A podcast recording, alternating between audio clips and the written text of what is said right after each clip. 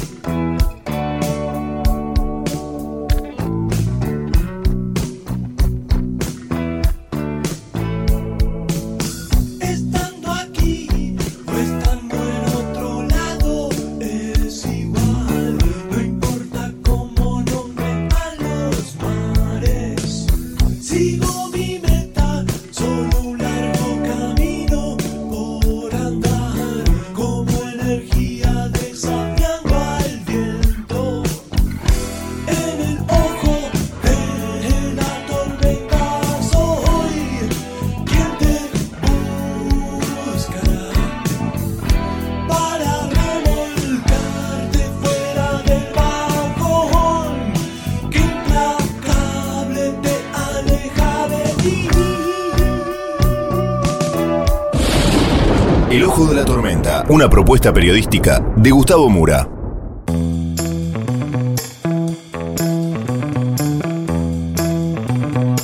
Bienvenidos al Ojo de la Tormenta. El episodio de hoy, ¿cuál es el verdadero salto al vacío?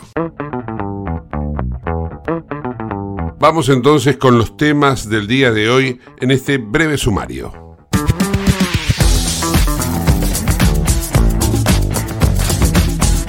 Desde adentro o desde afuera de la Argentina, muchos hablan del salto al vacío. Lo dicen desde la izquierda, lo dicen desde la derecha. Desde la izquierda se han pronunciado desde presidentes hasta el público común. Desde la derecha lo mismo.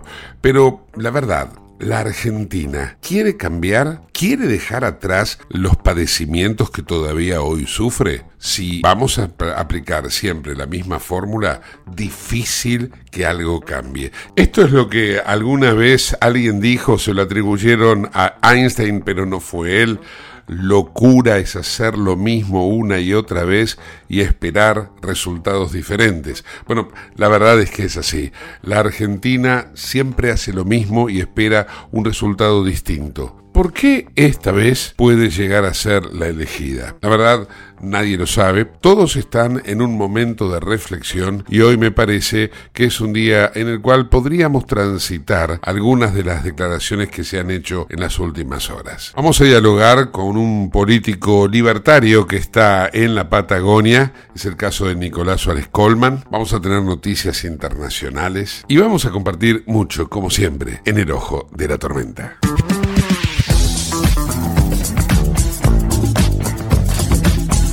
Auspicia este programa Autopiezas Pana. Más de 30.000 productos en stock y más de 30 años brindando seguridad para tu vehículo. No te olvides de visitarlos en la web pana.com.ar o llamarlos al 42504220. Autopiezas Pana, tu socio estratégico. Dirección Avenida La Plata 1933, Quilmes Oeste.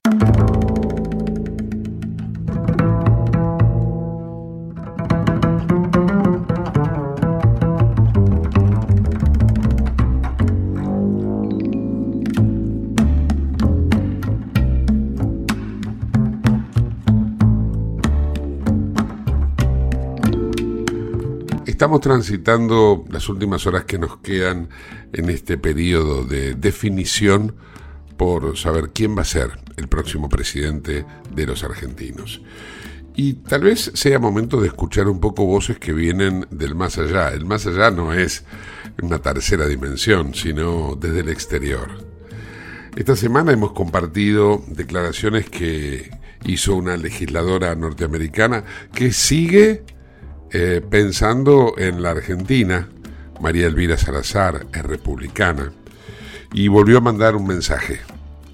Vamos a escucharla.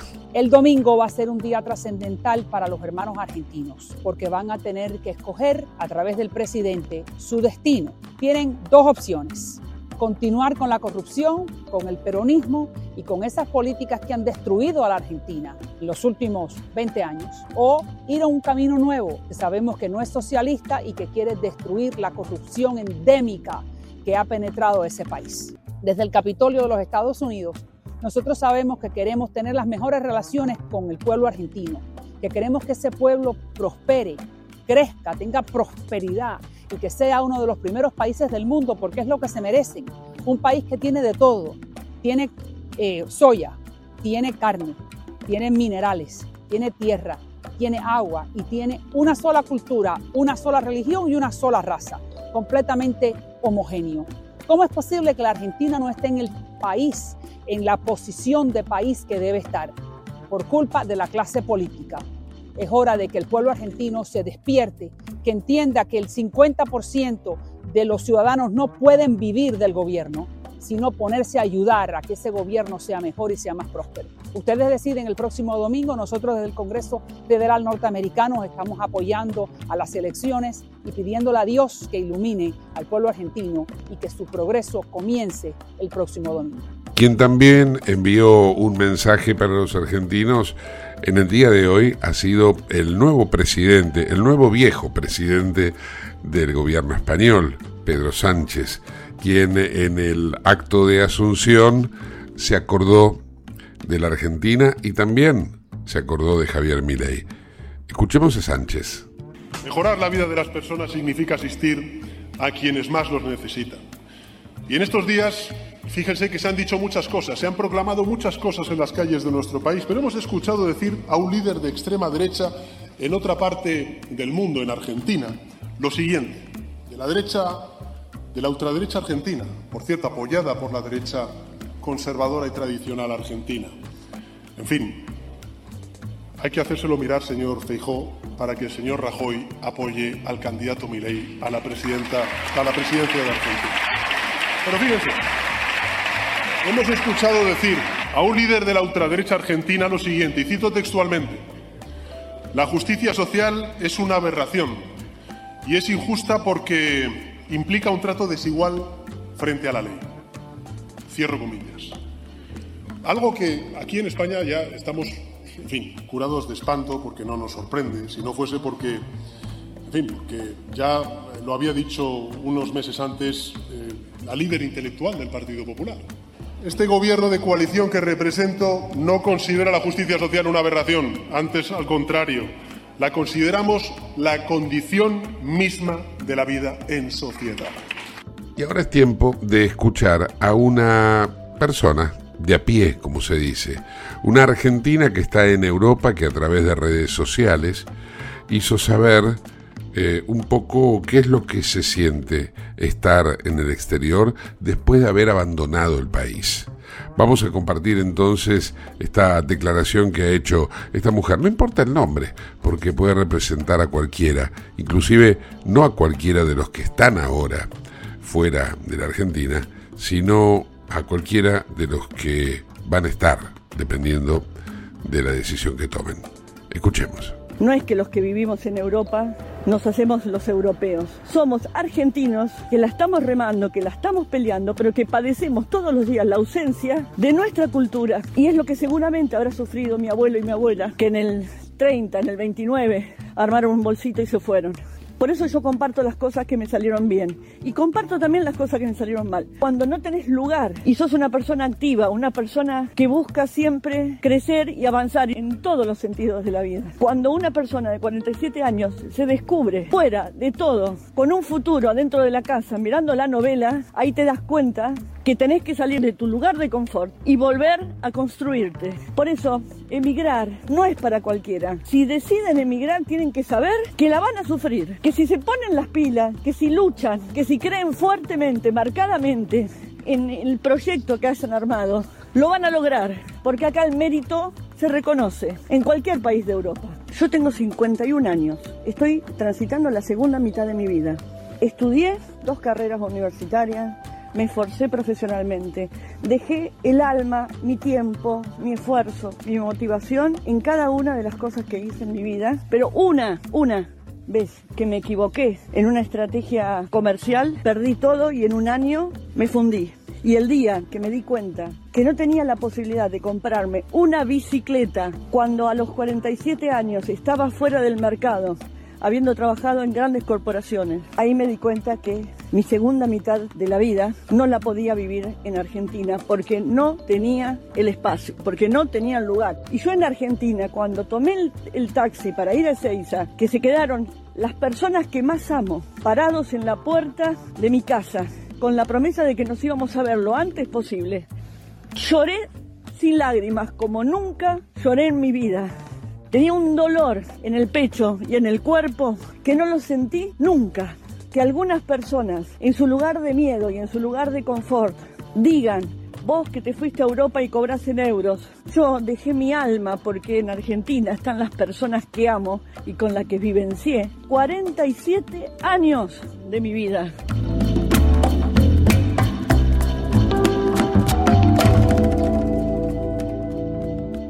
Comunicate con nosotros al 11 59 65 2020, el WhatsApp de Late.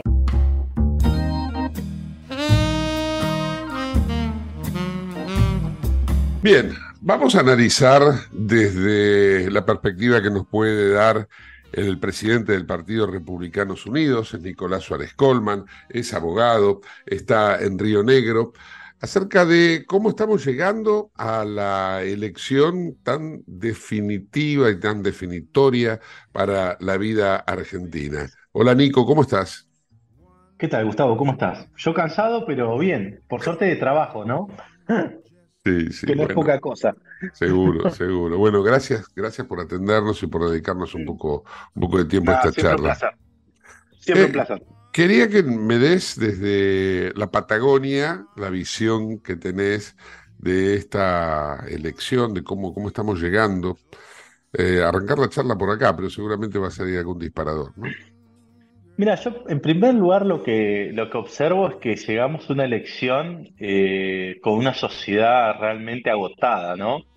Eh, una sociedad que, se, que le recrimina a unos los que no hicieron y a otros los que pueden llegar a ser, eh, donde la escala de valores está eh, muy, muy zanjada, ¿no? Eh, un, un grupo con una escala de valores basada en un Estado omnipotente que tiene que hacer absolutamente todo, eh, y otra que cree que hay que tener un Estado mucho más pequeño, eh, recortar privilegios y por supuesto eh, que cada uno sea artífice de su futuro. Eh, y creo que nunca la Argentina tuvo una chance de debatirse el futuro de esta manera. Recordemos que la última elección de grieta real que hubo fue la elección de Macri con Scioli, que me parece esa fue una, una elección de grieta donde se definió entre los que ponían y los que sacaban, por decirlo de alguna manera, los que producían y los que se servían del producido. Y en este caso eh, ya se discute un modelo completamente distinto donde uno puede ver a determinados organismos del Estado y a provincias y, y a entidades oficiales jugando la elección abiertamente sin respeto alguna por ningún tipo de norma, donde uno ve a los gobernadores exaltados y metiendo miedo a los vecinos de no voy a poder pagar los sueldos si gana este tipo. Claro, nadie va a poder pagar los sueldos en realidad porque el déficit del Estado no da más, pero eh, ese es el, el, momento en que se llega a la, a la elección, un momento de caos, me parece, eh, y con una economía que obviamente me parece que tiene un- un eje central, porque lo cierto y real es que por primera vez en la historia no, no existieron tantos trabajadores formales que después de 30 días de trabajo no llegaran a, completar la canasta básica en su casa. Así que creo que es, eh, es una elección interesante. Sí, eh, ya que vos contás, este, mi- mi- mirando hacia atrás, ¿no? Yo te diría que estamos peor, estamos mucho peor que en aquella grieta. Primero y principal, estamos peor en todo sentido a nivel estructural país, pero además la grieta es más profunda, ¿no? Me da la sensación de que ahora se ha sumado un volumen de gente joven que empieza a tomar conciencia de que o, se cambia el rumbo o se tienen que tomar el palo, porque hay un montón de gente que tuvo que tomarse el palo, ¿no? Mira, que pasa que la Argentina, desde eh, el fin de los, de los superávit primarios que tuvo Néstor Kirchner, que lamentablemente se los patinó en, política y no, en el desarrollo de la nación, porque creo que eso hubiese sido una bisagra, y obviamente la corrupción también hizo mella en, en esos déficits, en esos, perdón, esos superávit primarios. De ahí en adelante la Argentina entró en un proceso de decadencia importante, con algunas excepciones. eh, morales y éticas y de comportamiento republicano durante el gobierno de Mauricio, pero no con buenos resultados económicos, obviamente. Y eso obviamente generó e impactó fuertemente eh, en la estructura social de la Argentina, porque no nos olvidemos que veníamos de tener 17 millones de pobres, perdón, 17% de pobres y hoy estamos cerca del 50%, que los niveles de indigencia en ese momento eran de 4 o 5 puntos eh, eh, de- de la cantidad de habitantes y hoy estamos arriba del 12%. Eh, los índices de escolaridad son menores, la calidad educativa es menor, la calidad de los servicios de salud es menor, el acceso a los servicios públicos es menor y obviamente la inflación está haciendo estragos en, en las familias que, ya casi no hay clase media y pasan a ser familias clase media alta o, directamente clase baja indigente. Entonces, eh, tenemos una situación sumamente estresante y creo que eso es lo que define también la grieta en todo sentido, más allá de la corrupción, que es gravísima, más allá de la calidad institucional de la Argentina, que es un desastre, más allá de, de las administraciones provinciales, que son también un desastre, absolutamente deficitarias y generan eh, más daño al Estado Nacional que, que, beneficios, eh, y todas estas cosas, eh, creo que es normal que un joven que ve a su papá laburar o que o su padre tiene estudios y trabaja y tiene dos trabajos y no llega a fin de mes que diga, che, prefiero irme a lavar copas a España, vivo tranquilo, no sé si voy a vivir bien, pero voy a vivir tranquilo, voy a llegar a fin de mes eh, y no tengo absolutamente que hacer ninguna cosa de, esfuerzo y mucho menos que tengo ninguna responsabilidad, porque acá ven que quizás ni siquiera los profesionales pueden tener un desarrollo tan fuerte. Así que eh, hay una hay un, eje ahí importante de, de comprender de que el argentino promedio joven eh, de a que llega a los 35, 40 años, hoy no tiene perspectiva de futuro. Le han robado la perspectiva de futuro. Vos sabés que eh, creo que todo el mundo toma conciencia de esto, ¿no? Lo que acabas de decir. Y es por eso que creo también en que hay un núcleo de gente muy fuerte y mucho más grande que el núcleo que está en la otra vereda. Sin embargo, las chances de que gane la elección, en este caso sería el oficialismo, son amplias, fundamentado en el fraude. Y, se habla del fraude con una naturalidad, o sea, se lo han naturalizado de un modo tal que no, digamos, no se pone en duda la democracia. Se habla de, está en riesgo la democracia después de que asuma, supuestamente, ¿no? Milei si gana, pero no se habla de el riesgo y la fragilidad de la democracia al pensar que tenemos que cuidar de que haya fraude. Bueno, mirá, ahí lo que yo veo en realidad es una destrucción de la capacidad de sorpresa del ser humano. El ser humano en realidad evoluciona y se desarrolla en su psiquis y en su, en, en- en su interacción social en gran parte por eh, la resiliencia, la capacidad de aprendizaje de los errores y eh, la capacidad de sorpresa. La capacidad de sorpresa le permite reaccionar ante situaciones que lo ponen en riesgo eh, en su vida, en su futuro, en su estabilidad. Y esto en la Argentina se perdió porque vivimos en una montaña rusa de crisis y de desbarajustes institucionales que ya nada sorprende. No alcanzás a, a- asombrarte de algo que ya apareció otra cosa peor para tapar otra cosa peor. Y, esto terminás viéndolo como un meme en Twitter cuando ves un, un tuitero que publica que lo de Isaurralde lo hicieron para tapar lo de las viviendas y lo de las viviendas para tapar lo de lo del choreo en aguas en argentinas eh, y así, ¿me entendés? Entonces termina siendo como, como un estado de confusión donde se termina normalizando todo lo que es anormal porque lo normal es el estado permanente de cosas. Así que creo que en ese sentido hay un, hay un daño fuerte a, la moral de la sociedad y que eso va a ser muy difícil recuperar. Sí. Vos fíjate, eh, siempre se habló de la corrupción kirchnerista y hasta incluso Massa dice, bueno, yo me despego de eso. Sin embargo, aparecieron ahora los chocolates que son de masa. Y hay, evidentemente, hay tanto en juego que no se habla mucho del chocolate y los chocolates de masa, cuando en cualquier ¿Sabes otro momento eso tendría que cortarle de cuajo la carrera, ¿no? Lo que pasa es que creo que ahí, la- por lo menos en provincia de Buenos Aires, hay una estructura de, de corrupción generalizada donde concurren en este, en este tipo de prácticas un montón de partidos políticos y entonces eh, hacen la vista gorda, a pesar de los, de, de- los intentos que hacen algunos dirigentes como Mario Eugenia Tarico, eh, Roberto García Moritán, Ricardo López Murphy, que son de nuestro partido, en eh, insistir en que esto se investigue, porque si no fuera por ellos, la verdad que no habría investigación alguna, hubiese quedado en la nada, y un tipo con 40 tarjetas de débitos de empleados inexistentes de una legislatura que cobran salarios estrafalarios de 400, 500 mil pesos, nos parecería absolutamente normal, mientras que cualquier ciudadano común para tener un sueldo promedio tiene que laburar ocho horas por día como mínimo. Eh, eh, entonces, siempre llegás eh, en un proceso electoral de elevado nivel de, de intolerancia, de elevado nivel, y no te hablo de la intolerancia al pensamiento distinto, sino que básicamente y en castellano la gente no se quiere fumar más ninguna. Cuando le dicen mi ley es un salto al vacío, en realidad la sociedad prefiere saltar al vacío porque lo que está viendo, eh, que los gobierna y que toma las decisiones, los está hundiendo en la más absoluta miseria y en la absoluta destrucción. Porque no es solamente que no llegás a fin de mes, es que vos mandás a tu pibe a la escuela y tu pibe no aprende porque te lo adoctrina un docente militante, que vos querés ir a tramitar algo a un organismo nacional y si no sos del palo no te lo dan como en la época de Perón, eh, que si vas a una, con una urgencia a un hospital público no te pueden atender porque ni siquiera tienen gasas y aspirina, eh, cuando llamas a una ambulancia porque tienes una urgencia eh, no tiene nafta, acá en Río Negro una ambulancia se quedó sin nafta con un tipo con un paro cardiorrespiratorio arriba de la ambulancia.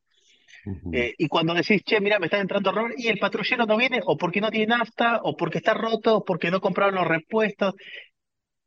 ¿Quién no quiere saltar al vacío antes de vivir en esta absoluta mierda que vivimos? Creo que no, no, no, no, no le puedes reprochar a la sociedad y a los jóvenes elegir un salto al vacío, entre comillas, por supuesto, eh, a continuar con la normalidad o anormalidad que nos han acostumbrado a vivir.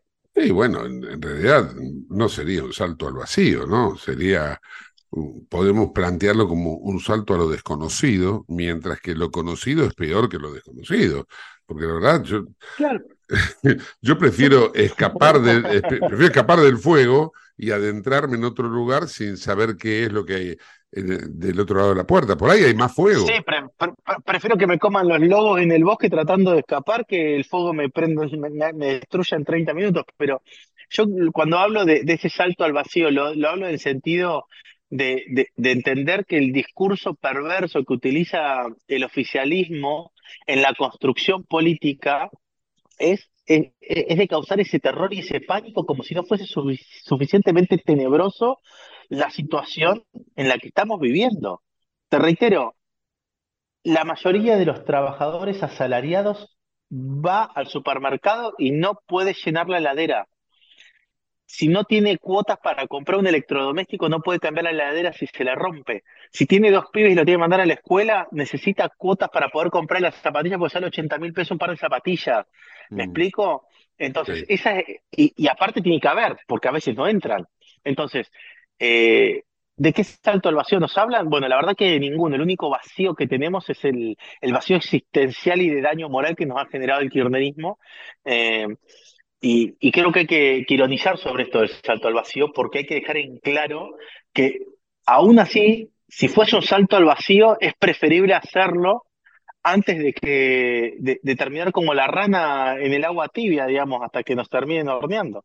Sí, sí, bueno, hay que reconocer precisamente que en, en ese sufrimiento muchísima gente se mantiene con estoicismo, ¿no? La verdad que no, no conozco tanto de, la historia de la humanidad, tanta, que tanta gente o que un grupo de gente permanezca tanto tiempo en situación tan incómoda, ¿no? Sin cloacas, comiendo en el mismo lugar que defeca, eh, mendigando, mendigando por una cuestión eh, del día a día, sin trabajo, esperando que llueva maná Bueno. del cielo para, para poder alimentar a su familia. Realmente es, es lamentable, ¿no? Mira, mira, este colega tuyo, Alejandro Fantino, la vez pasada cuando lo entrevistó a Massa, creo que fue eh, lapidario y, y creo que lo graficó muy bien. Eh, me quedó grabado a fuego básicamente cuando decía, bueno, pero Milei quiere a- acabar con la obra pública. ¿De qué obra pública me hablas? El tipo que está esperando las cloacas hace 40 años, de los cuales 40 gobernaron 37 ustedes, no le hicieron las cloacas. ¿De qué, de qué obra pública me hablas? Va a Mm. privatizar la salud. ¿De qué salud pública me hablas si no consigue un turno? Tiene que ir a las 3 de la mañana para conseguir un turno para dentro de un mes para una urgencia. No le pueden hacer una cirugía. Para hacer una cirugía necesitas meter un amparo porque si no, no te la hacen. Eh, ¿de qué educación te hablan? El sistema como está, está roto. El sistema como está, si no se cambia, no sirve más y vamos a seguir teniendo los mismos pésimos resultados que hasta ahora. Cuando te dicen, no, tenemos que mantener la moneda nacional. ¿Cuándo cuidaron la moneda nacional si lo primero que hacen es corren a la maquinita y le dan y le dan y la reparten y mientras tanto nos hacen bosta los ingresos a los que laburamos todos los días? Entonces, cuando te dicen, no, lo que plantea Milei es una locura, no, lo que está planteando Milei me parece que es un cambio de paradigma para intentar una receta distinta de todo lo que se ha hecho hasta ahora que nos llevó hasta el lugar donde estamos. Eh, fíjate que de un lado vos tenés eh, un Milei rodeado de, de la sociedad, en general jóvenes o gente muy grande que está harta de lo que sucede, y del otro lado vos ves las fotos y son actos con políticos, de fotos con políticos, eh, apalancados por políticos, acompañados por sindicatos, acompañados por movimientos sociales, que son todo lo que generaron lo que tenemos hoy. Yo no sé si es tan difícil que Milei gane la elección, realmente me parecería extraño que no la ganase, porque del otro lado lo único que tenés es todo lo que está bancado por el Estado. Eh, sin embargo, mira, acá en Río Negro se hizo un acto en, en General Roca de, de cierre de campaña de Sergio Massa, liderado por Martín Soria y todo el kirchnerismo. Lo hicieron en uno de los barrios más humildes de Roca y obviamente donde mayores necesidades hay, y se fueron a hablar de los combatientes de Malvinas. Yo creo que esa gente debería estar indignada, no tienen cloacas, no tienen gas, y están hablándole de Margaret Thatcher.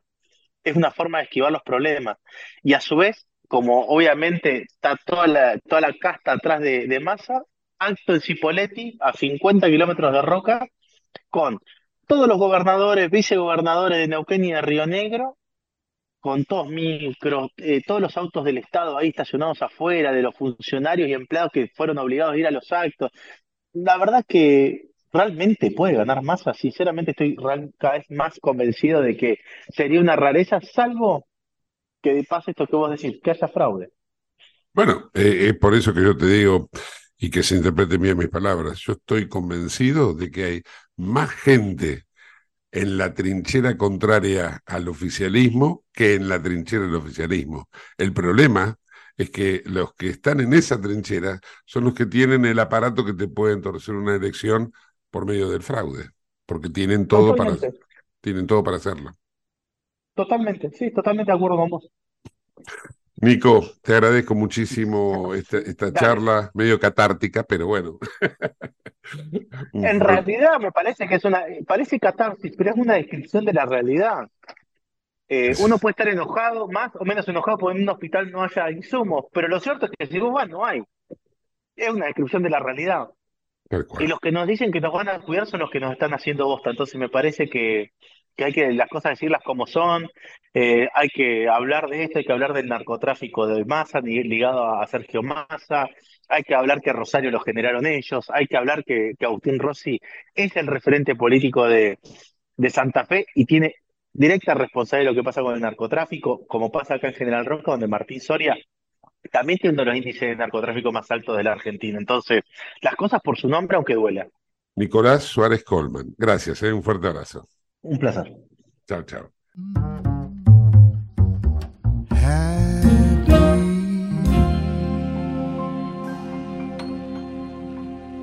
En Lubestop Banfield te revisamos el auto y le hacemos el cambio de aceite y filtros en media hora. Lubestop Banfield es un lubricentro integral donde también podés cambiar las pastillas de freno de tu vehículo. Lubestop está en el SINA 471 Banfield. Y si no podés traer el auto, te hacemos el service a domicilio. Instagram y Facebook, Lubestop Banfield. Ahora vamos a hacer una breve pausa y continuamos con el ojo de la tormenta. No te vayas. En la tormenta. Yace un niño asustado. ¿Tenés Galicia? Tenés que saber algo. ¿Tenés alguna duda? Tenés alguien que te escucha y te da atención 24/7. ¿Tenés ganas de hacer algo? Tenés muchos beneficios en lo que más te gusta. Tenés ganas de no hacer nada. Tenés una app para hacer todo desde el celular sin moverte del sillón de tu casa. Tenés, todo para vivir un día a día mejor. Tenés Galicia. Tenés Galicia.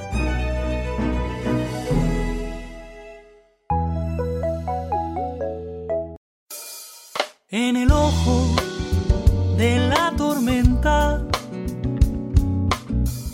se suspira la verdad. En el ojo de la tormenta es momento de bailar. Ya tu alma vuela libre, esperando el huracán. Dime algo que me rompa.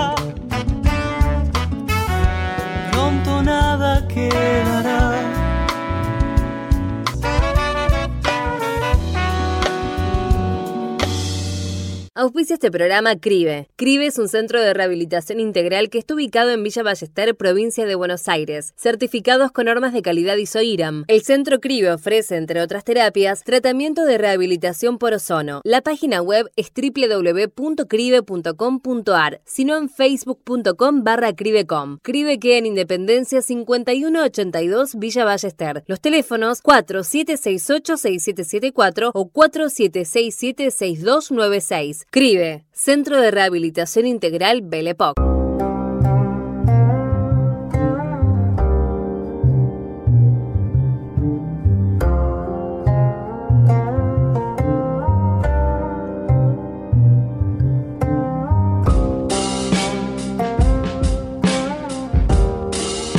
Ahora vamos a compartir noticias internacionales en un compacto elaborado por France 24. Iniciamos este informativo en la franja de Gaza porque el ejército israelí irrumpió esta madrugada en el mayor hospital del enclave, el de Al-Shifa. Según el personal médico y las imágenes que llegan desde allí, la situación es de caos y pánico entre las miles de personas que se refugian en el interior del hospital. Recordemos que desde hace dos días Israel asediaba este complejo hospitalario de la franja de Gaza, donde murieron al menos tres bebés prematuros por la falta de combustible y donde ayer el personal médico enterró en una fosa común más de 170 cuerpos que se estaban descomponiendo. El ejército israelí confirmó que durante la que llamó operación de precisión selectiva en el hospital de Al-Shifa se encontraron armas e infraestructura que definió como terrorista, afirmaciones que jamás negó. El grupo también niega que Al-Shifa sea centro de sus operaciones y señala, igual que la autoridad palestina, que los ataques contra el hospital son un crimen de guerra. La ONU se declaró horrorizada por el asalto israelí al complejo hospitalario y la Organización Mundial de la Salud dijo haber perdido el contacto con su personal. Y sin embargo, el primer cargamento de combustible que entra a la franja de Gaza desde que Israel impuso el asedio total contra el enclave no podrá utilizarse en los hospitales donde, recordemos, incubadoras o unidades de cuidados intensivos han dejado de funcionar. Los 24.000 litros de diésel que entraron hoy desde Egipto por el paso de Rafah son para que los camiones de Naciones Unidas puedan continuar su distribución de ayuda humanitaria. Y es que la organización había alertado ya el lunes que cesaría sus operaciones en las próximas 48 horas, precisamente por la falta de combustible. Vamos con noticias de otra guerra en curso, la de Ucrania. Y es que el presidente Volodymyr Zelensky reconoció que Rusia ha intensificado sus ataques en la región oriental de Donetsk. Sin embargo, el mandatario dijo que Rusia está perdiendo soldados y equipo a un ritmo acelerado. En España avanza la sesión de investidura en el Parlamento, que según lo previsto terminará mañana con Pedro Sánchez renovando su mandato al frente del Gobierno español. Para lograr los apoyos necesarios en el Congreso, el socialista ha pactado con varios partidos, entre ellos los independentistas catalanes, que han pedido a cambio una ley de amnistía contestada desde hace días en las calles por la derecha y la extrema derecha. Pero Sánchez defendió hoy ante el Pleno el plan de la amnistía. La amnistía que planteamos es perfectamente legal, es acorde con la Constitución. De hecho, es una medida que se está aplicando en otros países, en democracias consolidadas, como es Francia, como es Italia, como es Alemania, como es el Reino Unido. Mismamente, hace pocos meses se ha aprobado una amnistía también en Portugal. Y el Tribunal Constitucional Español, por cierto, ha rubricado anteriormente. Por ello, quiero pedirle, en fin, sé que es muy difícil, ¿eh? quiero pedirle al Partido Popular una mínima responsabilidad.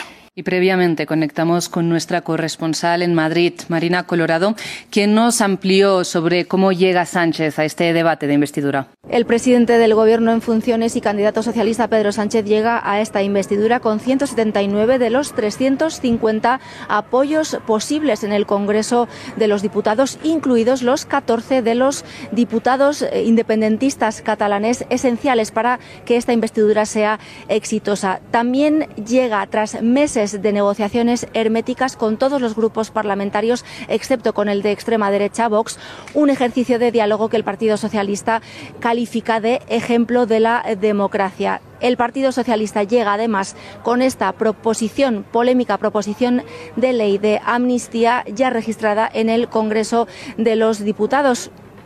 Un eh, requisito de los independentistas catalanes para este apoyo a Pedro Sánchez. Recordemos, esta amnistía anula la responsabilidad penal, administrativa y contable de cualquier persona que haya cometido delitos relacionados con el proceso de independencia de Cataluña entre el 1 de enero de 2012 y el 13 de noviembre de 2023, cuando se registró en el Congreso de los Diputados. Casi 400 personas beneficiadas por esta ley. Hoy Pedro Sánchez defiende en el Congreso de los Diputados su modelo de gobierno para los próximos cuatro años y también esta polémica ley de amnistía que recordemos hasta hace tan solo unos meses él mismo estaba en contra. Cambiamos de información, pasamos a Reino Unido porque la justicia propició un revés a los planes migratorios del gobierno conservador. Y es que el Tribunal Supremo rechazó definitivamente el plan de enviar a los solicitantes de asilo a Ruanda.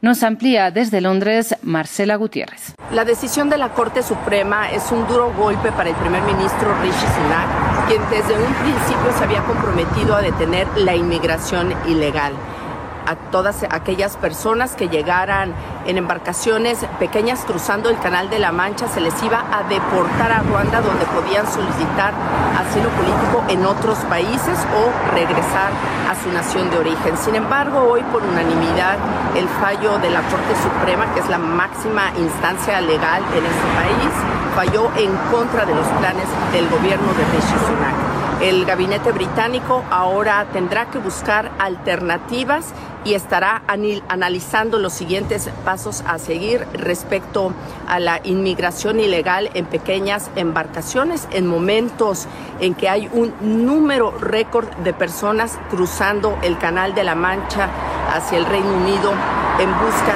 de asilo político. Este plan ha sido muy controversial, el esquema de Ruanda, desde que fue lanzado el año pasado.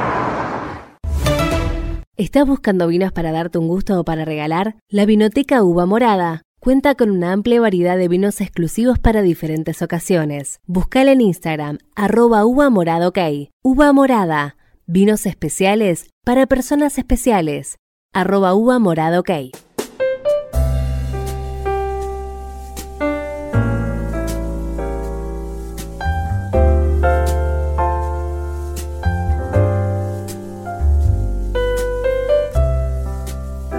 Por iniciativa del intendente Fernando Espinosa, los ex combatientes de Malvinas de la Matanza volvieron a las islas, donde rindieron homenaje a los héroes caídos. El municipio costeó los traslados aéreos, el alojamiento y todos los gastos. Cabe destacar que en la Matanza los ex combatientes tienen un lugar destacado en el gobierno local.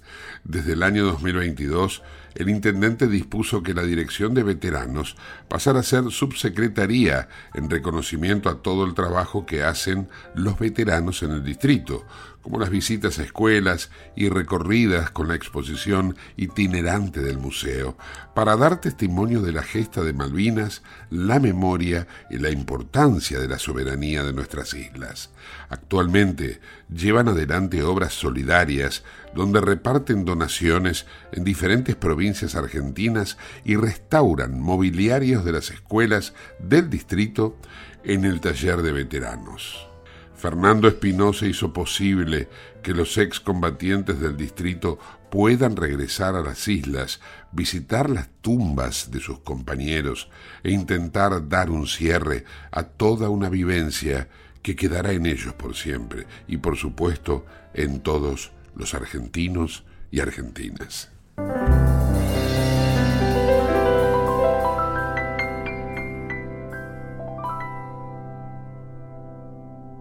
Te invitamos a conocer La Pampa, porque creemos en una nueva forma de viajar a un ambiente ideal para estos tiempos. Aire puro, bosques y fauna nativa, gastronomía gourmet, vinos patagónicos, pueblos con historias emocionantes. En La Pampa, seguro te relajás, seguro te emocionás, seguro disfrutás. Viaja seguro, viaja a La Pampa, portal de la Patagonia. Para el cierre del programa de hoy, un tema de la inolvidable Amy Winehouse. Wake Up Alone.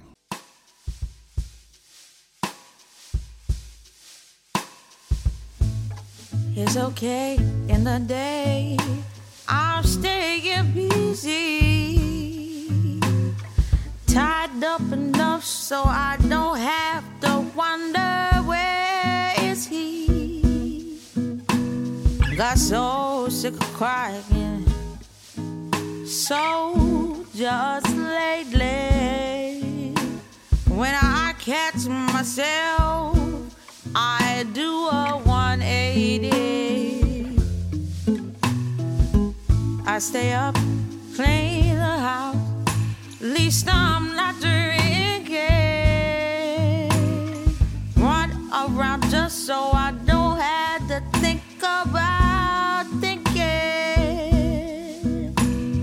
That silent sense of content that everyone gets just disappears when the sun sets. He is fierce my dreams, seizing my guts. He floods me with dread, soaked to his soul. He swims in my eyes by the bed. Pour myself over here. Moon spilling in it. And I wake up alone. As far as my heart,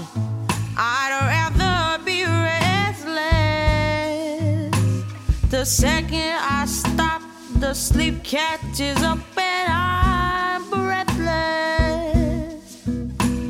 This ache in my chest, cause my day is done now. The dark covers me, and I cannot run now. My blood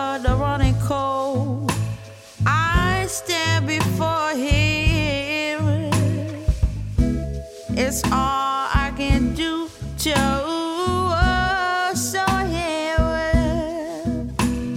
And he comes to me. I drip for him tonight. Drowning in me. We bathe under blue light. He gets fierce in my dreams, seizing my guts. He, floods me with dread, soaked his soul. He swims in my eyes by the bed. Pour myself over here, moon